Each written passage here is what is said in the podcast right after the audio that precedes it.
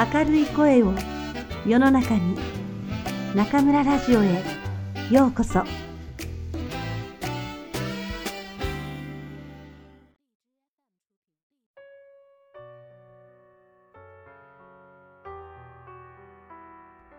正直松浦弥太郎。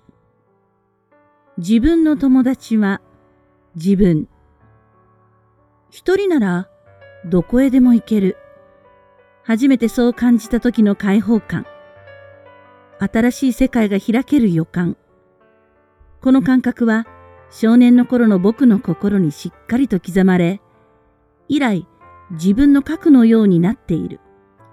人生の羅針盤みたいに変わらぬ位置に一人であることが刻み込まれている。一人であることで感じる不安感や寂しさは若さの特権でもある心と体が身軽である自由さで打ち勝った。孤独を引き受けて生きるなんて考えることすらない少年時代。僕はそれを手探りの中で体感して、今もずっとお守りにしている。人は皆一人。そうだ。孤独とは人生の条件。何事も一人から始まるという原理原則を、ある日僕は受け入れた。出身は東京中野の鍋屋横丁。新宿の歌舞伎町に近いのに、まだ昔ながらの下町っぽさが濃厚に残る場所。長屋みたいなアパートで僕は育った。二畳ぐらいの板間の台所。トイレはあるけど、お風呂はない。六畳一間に、両親と姉と僕の家族四人、川の字になって寝ていた。朝になれば布団を畳んで、そこがリビングルームにも、子供部屋にも、応接間にもなる。こう書くと、なんと貧しい生活だろうと思う人もいるかもしれないが、当時はそんな暮らしが一つも珍しくはなかった。アパートには8家族住んでいて、同じ年頃の子供たちもたくさんいた。同い年の子、少し年上の子、少し年下の子、僕らはいつも一緒に遊んだ。ただぼんやりしている時も、決まって誰かしらが横にいた。アパートの人間関係は濃密だ。大人同士でも他の人の部屋へ自由に出入りしていた。他人の家の引き出しの中身まで知っているくらいだ。路地、空き地、公園、駄菓子屋、町内であればどこに行っても知らない人はいなかった。隣の部屋の晩ご飯が肉じゃがだとか、下の部屋がいつも夫婦喧嘩をしているとか、角の部屋のお姉ちゃんがお母さんに叱られたなんて話も全員が共有していた。やっちゃん、どこ行くの？誰もが僕を知っている世界は温かく、大層安心感があった。安心が居心地の悪さに変わったのは、小学校5年生くらいだったろうか。きっかけは子供っぽいささやかなことだったかもしれない。例えば、僕は野球をしたくても、遊び仲間のみんながドッジボールだと言えば、従わなければならなかった。あるいは、今日は一人で壁にボールをぶつけていたいと思っても、一緒に遊ぼうと言われたら、それは許されなかった。不自由とまでは言わなくても、自由ではなかった。プライバシーなんて概念すらなく、そのくせ暗黙のルールのようなものが支配する濃密な村社会がたまらなく面倒に思えた。いつも同じ仲間で群れていることに嫌悪感が芽生えた。誰もが成長期に味わう近しい日常に対する軽蔑だったのかもしれない。僕は親に対する反抗心というものをあまり持たない子供だったけれど、じわじわとコミュニティに対する反抗心が頭をもたげてきていた。ある日を境に、僕は一切町内で遊ばなくなった。自転車に乗って一人で町外へ遊びに行くことにした。自転車でどこへでも行った。ペダルをこいで冒険に出かけた。漕ぐたびに知らない世界に近づき、近づくほどに自由が広がった。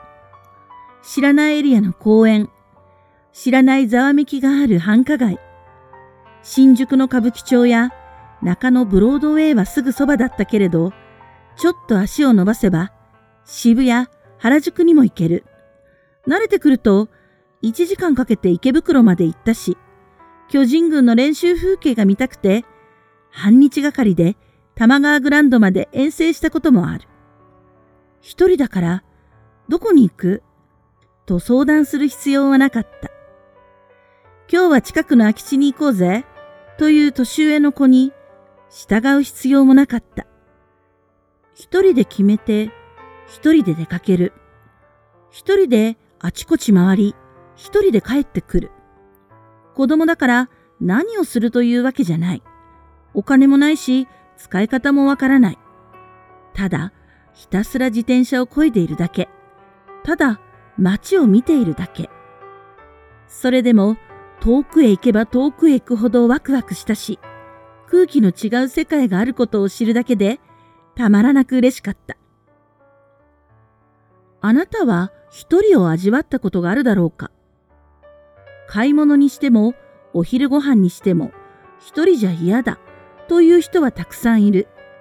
仕事や勉強、考え事といった子であることが必要な営みをするときにも、誰かと一緒がいいと思う人は少なからずいる。たまさか一人になると、友達もいない寂しい人だと思われているのではないか、と周りを気にする人もいるだろう。常に誰かと意見交換をし、みんなと同じと確認せずにはいられない人もいるかもしれない。だが、誰かと一緒にいれば、すべてが解決するだろうか。自分の違和感、寂しさは、誰かによって拭い去られるのだろうか。僕はそうは思わない。ましてや、自分らしく生きたい。自分の夢を叶えたいと思うのなら、なおのことだ。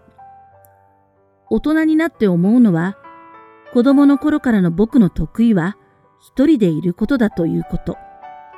何かに長けているわけでもなく、特別に感慨深いわけでもない。ただ、子供の頃に一人の楽しみを知り、やがて一人の厳しさを味わい、いつしか誰といても一人という姿勢を得得したのではないかと感じる。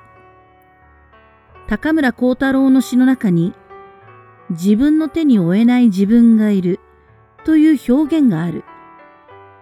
この詩を知ったとき、なんと達観した客観的な見方だろうと驚いたが、忘れられない言葉だ。それはまさに自分のことだと、とても共感ができたからだ。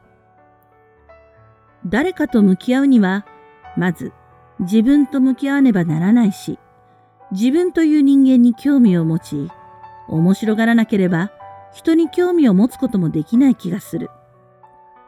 自分にとっての友達は自分。一人であることを受け入れる。内にこもるわけでもなく、まっすぐ自分を見つめる。ありのままの自分を知る。これが全ての始まりではないだろうか。少なくとも生涯別れることのない友とは誰にとっても自分だと思う。人に笑いかけるのはそれからだ。